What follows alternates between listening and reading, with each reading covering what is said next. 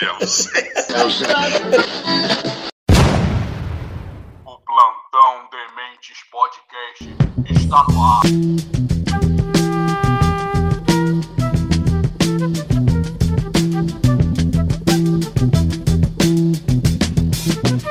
Fala galera, tudo bem com vocês? E o Helena, hein? E o Helena virou piada, o herói na CPI. A gente vai falar também de racismo reverso, é isso mesmo que tá acontecendo? E tem um TBT muito do especial para você hoje.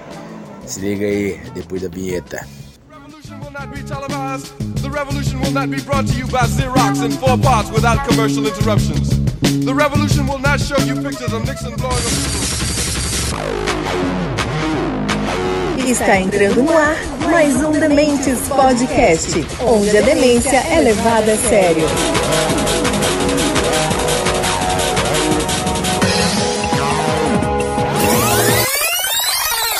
Ela fala as coisas que ela acha que tá na minha cabeça.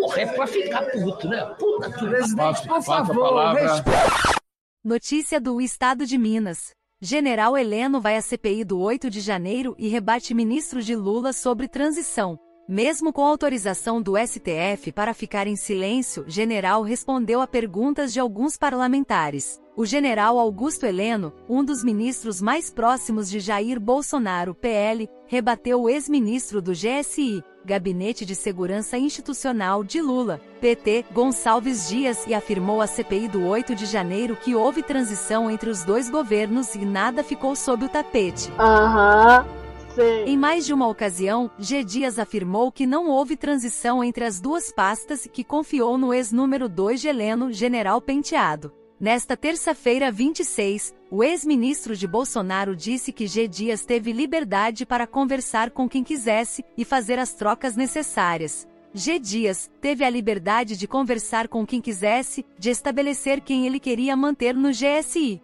Teve absoluta liberdade de fazer as trocas que julgasse necessárias, disse Heleno, ressaltando que deixou claro ao sucessor os 80 cargos de confiança que teria à disposição.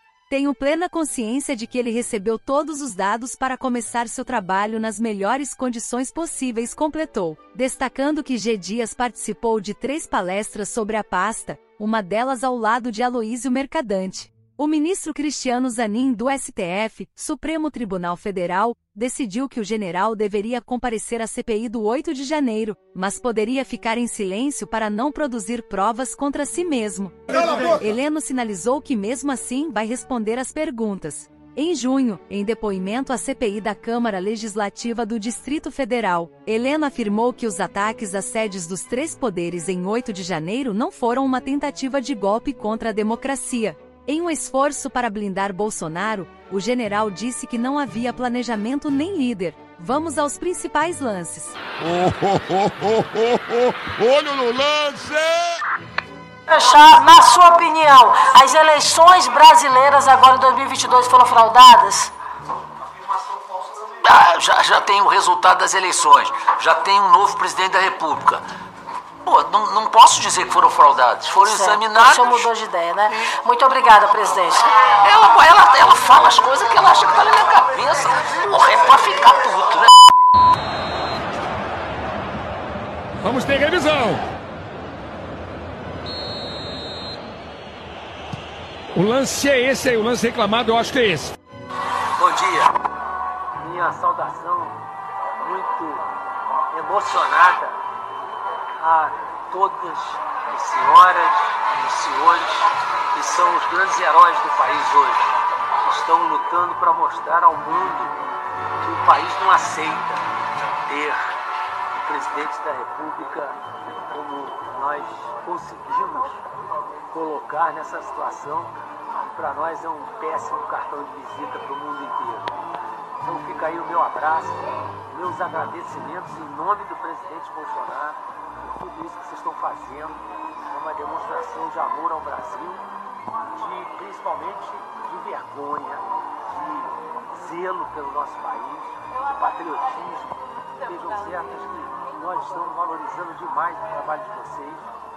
E fica aí o meu abraço, meu desejo que nós saiamos rapidamente dessa situação, que nós possamos continuar crescendo para ser um grande país como nós merecemos. Um grande abraço. Nós não vamos desistir. Nem eu, não desisto não. Vamos lá. Tem esperança. Vamos tocar em frente aí. Isso é a primeira coisa. Nós não podemos desistir do Brasil. Grande abraço. Grande abraço. Salve Espínola! É mentira. O áudio do vídeo que o general mandou aos patriotas desmente sua fala na CPI.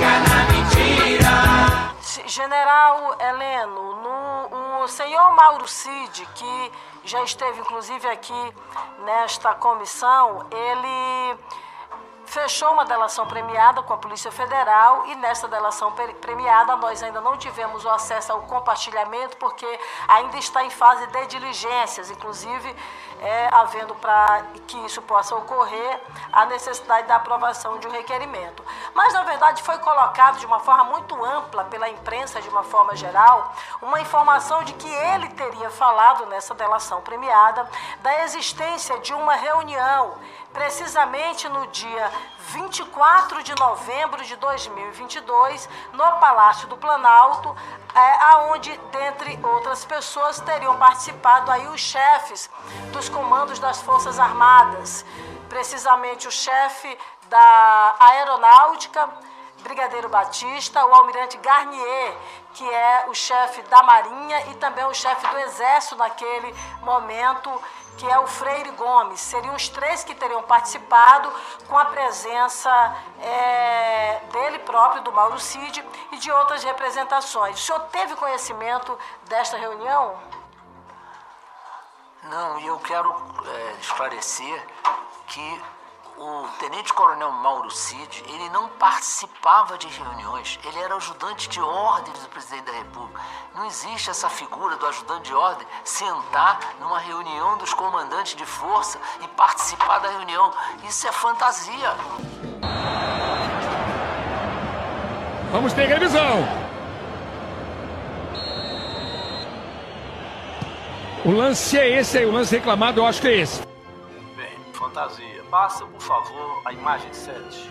Olha quem tá ali. Palácio do Planalto. Reunião com o ministro da Defesa e comandantes das Forças Armadas.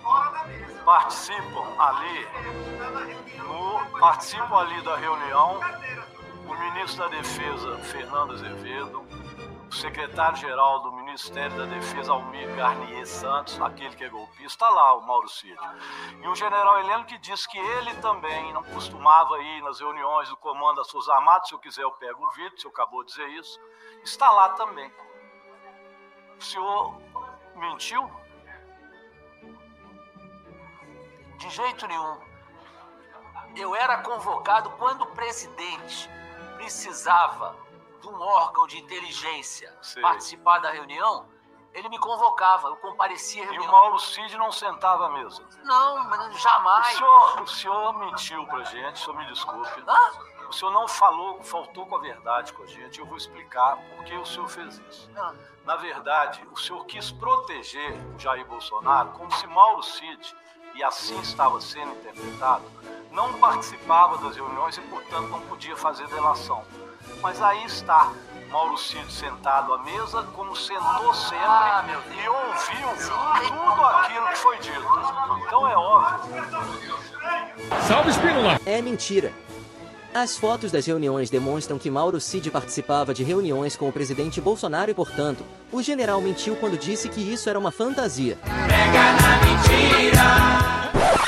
Reportagem da Agência Pública. No dia 26 de setembro de 2023, o general Augusto Heleno, ex-chefe do Gabinete de Segurança Institucional, GSI, no governo Bolsonaro, compareceu à Comissão Parlamentar Mista de Inquérito, CPMI, que investiga os acontecimentos de 8 de janeiro.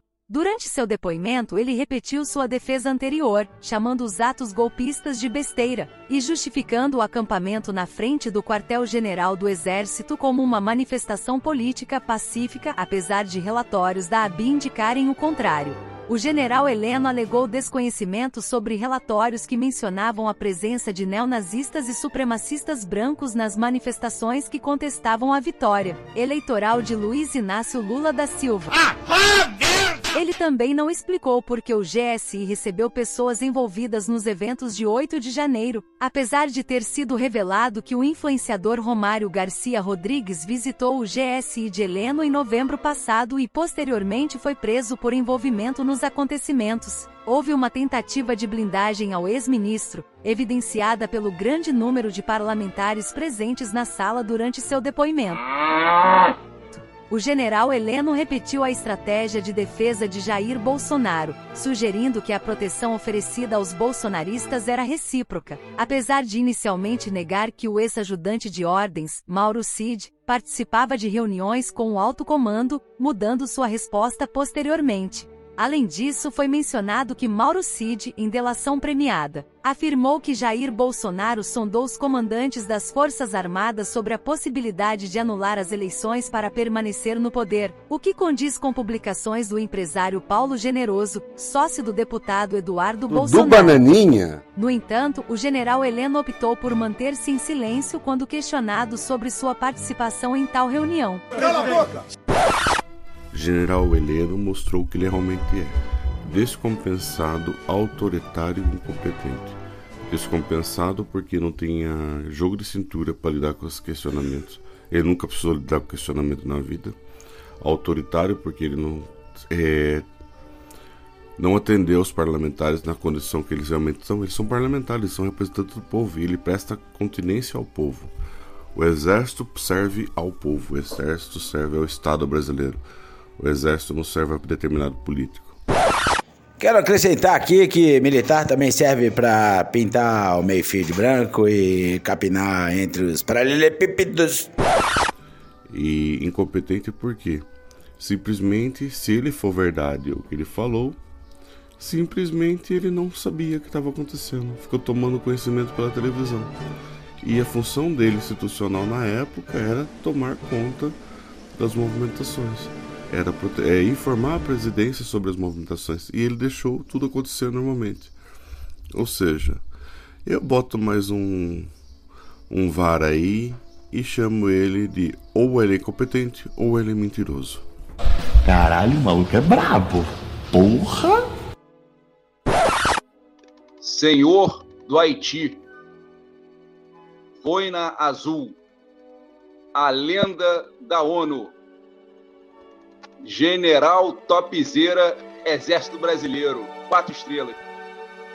Ele não, né, brother? Pô, Cada um com seus fetiches, hein?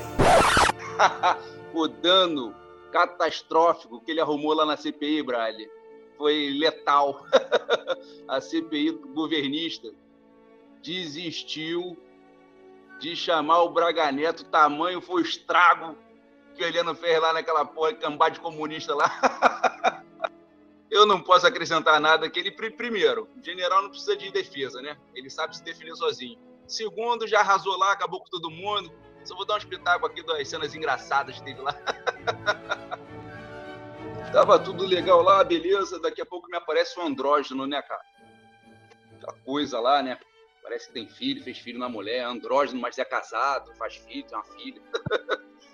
Falou, começou a inventar um monte de delírio, né? Acusar o Boina Azul de ter feito um monte de maldade lá na, no Haiti. Aí o general, pô, peraí, peraí, eu quero ajudar Vossa Excelência, Brian.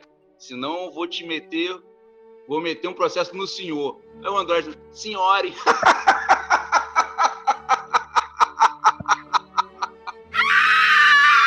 Essa gente aí que fala, porra, General Geisel, Geisel. Acabou aqui, senão eu não vou parar de rir hoje. Deselegante.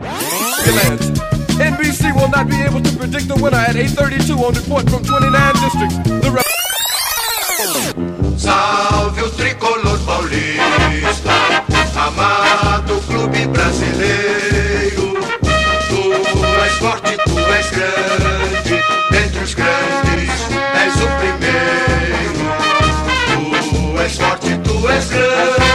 Notícia da ESPN Brasil. O São Paulo conquistou o título inédito da Copa do Brasil em uma partida emocionante contra o Flamengo. Mesmo saindo atrás no placar, o São Paulo conseguiu garantir o empate e ficar com a taça de campeão. Que demais! O jogo começou com o Flamengo pressionando, mas o São Paulo resistiu às investidas. Bruno Henrique abriu o placar para o Flamengo aos 44 minutos do primeiro tempo, mas logo em seguida, aos 49, Rodrigo Nestor empatou para o São Paulo, assegurando o título para a equipe paulista. Como São Paulo havia vencido o primeiro jogo por 1 a 0 no Maracanã, o empate foi suficiente para garantir a vitória na Copa do Brasil. O jogo também teve momentos de destaque, incluindo defesas importantes do goleiro Rafael e uma tentativa de bicicleta de Lucas. O quadro se chama Plantão Dementes e o cara quer ficar falando do título do time dele. Brincadeira, viu? O segundo tempo foi mais equilibrado, com o Flamengo buscando o gol da virada, mas sem sucesso. No final, o São Paulo conseguiu segurar o empate, resistindo à pressão do Flamengo, e conquistou o título inédito da Copa do Brasil. A partida foi assistida por uma multidão de 63.077 torcedores no Morumbi. Ah, cala a boca, não enche o saco. Cadê os machos? O que era para ser uma notícia limitada ao mundo do futebol. Aliás, a oitava decisão perdida no ano pelo Flamengo. Chupa Alexandre. Ganhou contornos pitorescos graças a duas postagens nas redes sociais. A primeira delas da ministra da Igualdade Racial do Brasil, Aniele Franco. Eu vou ao Maracanã. Ops, mentira, ato falho, gente. Domingo a gente tá indo pro Morumbi, mas por um excelente motivo. A gente tá aqui agora no voo Brasília-São Paulo, a caminho do Morumbi. Não só porque eu sou flamenguista, tem por um motivo especial que a gente está aí desde o começo do ano nesse combate ao racismo no esporte, que a gente sabe, como bom atleta que sou também, entendo que com o racismo não tem esporte que sobreviva. E é por isso que a gente vai lá assinar hoje o protocolo de intenção né, com o Edinaldo, que é o presidente da CBF, também com o Ministério dos Esportes, para que a gente possa caminhar essa luta aí coletiva, transversal e conjunto para combater racismo no esporte. Vamos que vamos, acompanha tudo aí. A segunda, de autoria de Marcele Decote da Silva, assessora especial de assuntos estratégicos do Ministério da Igualdade Racial, ela fez uma postagem nas redes sociais em que criticava os são paulinos presentes no Morumbi, em torcida branca, que não canta, descendente de europeu safade. Ainda usando a linguagem neutra, Marcele complementou a mensagem com um comentário de cunho xenofóbico, em pior, tudo de pauliste. Perguntei nada. Ela foi exonerada de seu cargo após a divulgação da polêmica. Eita, governozinho da. É, esse caso, para mim, na minha opinião, seria facilmente incontornável com a demonstração de que ela foi ao jogo, que ela, no caso a Aniele Franco, foi pro jogo por compromisso oficial do Ministério. Aliás, o ministro de Fufuca dos, traba... dos Esportes também estava no meio do voo. E não é o caso que antigamente usavam helicóptero para levar a família em casamento, é, de, é, sapateiro, maquiador, cabeleireiro pra primeira dama tal. Pega essa indireta aí, mano. Ela tem uma função oficial e exerceu o carro, usou o avião por causa da função oficial. E essa discussão ficaria no plano moral, ou seja, se é a forma mais adequada exemplar usar recursos públicos, mas a legalidade da ação existe. Eu, Evandro, acho que é um absurdo você usar um avião fretado da FAB para fazer essas visitas. Me vejo obrigado a concordar com o palestrinho. Tanto é que aquele outro ministro Silvio, da, é, dos direitos humanos, né? Ele viajou pro mesmo voo, primeiro mesmo estádio com avião, com avião normal. E tá tudo certo. Agora, o pior de tudo, na verdade, ela, a Aniele cometeu muitos erros políticos. Ela tiktokizou. É o quê? tiktokizou. Será que é essa assim que fala? Você Vez uma postagem no TikTok toda deslumbrada no avião da FAB, sendo torcedora do time de, do Flamengo, que facilitou o uso dessa imagem pela oposição. Reagiu mal quando foi questionado sobre o uso. Cara, ela tem que ser questionada. Não tem que passar pano. Se você não concorda que o ministro use o avião da FAB, você tem que questionar se tem o direito. Ela é uma servidora pública, ela tem que ser questionada pelo uso dos direitos públicos, dos recursos públicos. E ela deveria ter respondido de forma objetiva e transparente. Acabou, ponto. Era compromisso oficial usar o avião porque tem norma autorizando. Ponto. A assessora dela, então, cara, foi uma imbecil do caramba. Louco, meu! Primeiro que É porteiro branco não é elite. Uber branco não é elite. Professor branco não é elite. É cortador de cana branco não é elite. Operário branco não é elite. Prefeito pre... é prefeito. Prefeito branco é. Pedreiro branco não é elite. Tudo que você possa imaginar branco que não seja elite não é elite. E ela generalizou. Ela não, não tá no Ministério da Igualdade Racial. Aí você faz uma puta do comentário que é racista. Racista exército não existe, mas é um negócio que não agrega nada. Ela, a Marielle, no caso, Arielle, eu estou confundindo Fernanda. A Arielle, no caso, ela enfraqueceu a própria luta que ela defendia. Para mim, ela tem que ser demitida porque, primeiro, que ela enfraqueceu a luta que ela representa. Segundo, vamos ser sinceros, né?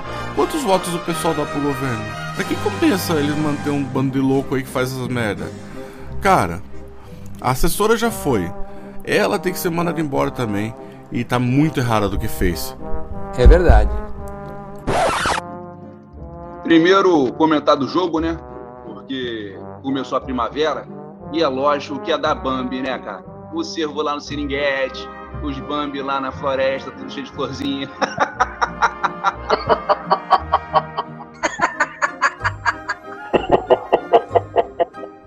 Agora vamos falar da. É Jean Jastur, cara, que chama. Pegar avião do, é, da FAB e, e, e passear ver o jogo. Eu não podia ter ido de carro, cara. Precisava torrar essa grana, levar um montão de gente. O Alexandre sofre de amnésia seletiva. E ainda, e ainda a secretária ainda faz postagem, cara. Pô, postagem nada a ver, maluco. É aquele, é aquele lance, né? Acuse o seu inimigo do que você faz e xingue-os do que você é. Pô, pelo amor de Deus, né, cara? Pô, ela agora tem é, racista com pessoal que é branco. Porra, não dá, não. A mulher tem o nome Decate, né? Acho que é Decate, sei lá o nome daquela parada. Ela escondeu o, o nome da Silva. É não sei o que, Decate, Decote da Silva. Ela não escondia o nome da Silva, né? Quer dizer, ela mesmo se auto. É, comete auto-racismo, né? Só botar o nome lá de frente é um nome francês, da elite branca. O nome da Silva meio que escondida, né? Mas o pessoal descobriu. E fazer o quê, né, cara? Tem nem comentário isso aí, né? Ela vai perder uma graninha boa, 17 pila. Falaram que ela foi exonerada. Se for exonerada, continua recebendo salário. A secretária, né? Auxiliar. Agora, se, porra, se foi demitida mesmo, ela nunca mais vai ver esses 17 mil reais do nosso dinheiro suado, cara. Pô, pra que esse ministério? Pra torrar dinheiro da gente, cara. Já tá fazendo outras coisas melhores. Mas é isso aí mesmo. Tá beleza. E agora o Dino falou que ela vai andar com escolta, porque estão ameaçando essa garota aí, né? A irmã da morta lá, estão ameaçando ela e aí tem que andar com escolta. Mais dinheiro nosso. Vamos ver onde é que isso vai parar. Valeu. Que tristeza.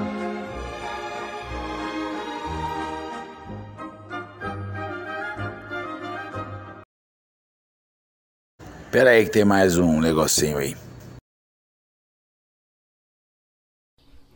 E o TBT da semana foi o debate das o último debate, aliás, das eleições presidenciais 2022 ocorrido no dia 29 de outubro do ano passado. O embate entre a candidata Soraya e o padre da festa junina vai deixou-nos saudades e tem cenas memoráveis para lembrar. Acompanha.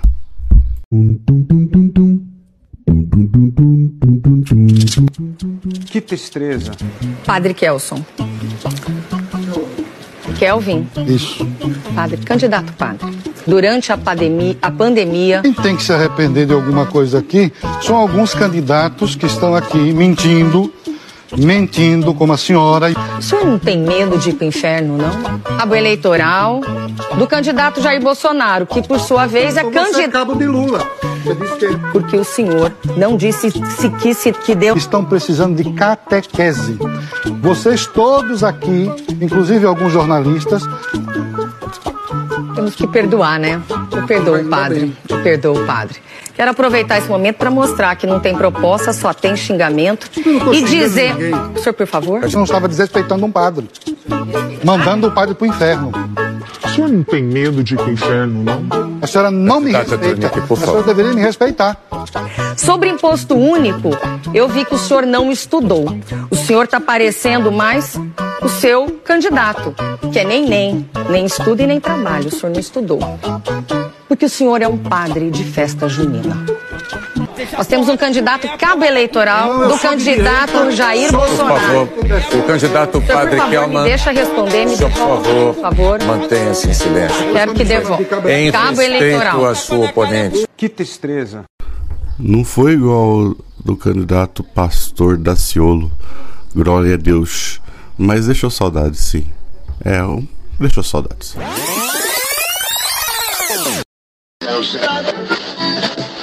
Agora acabou.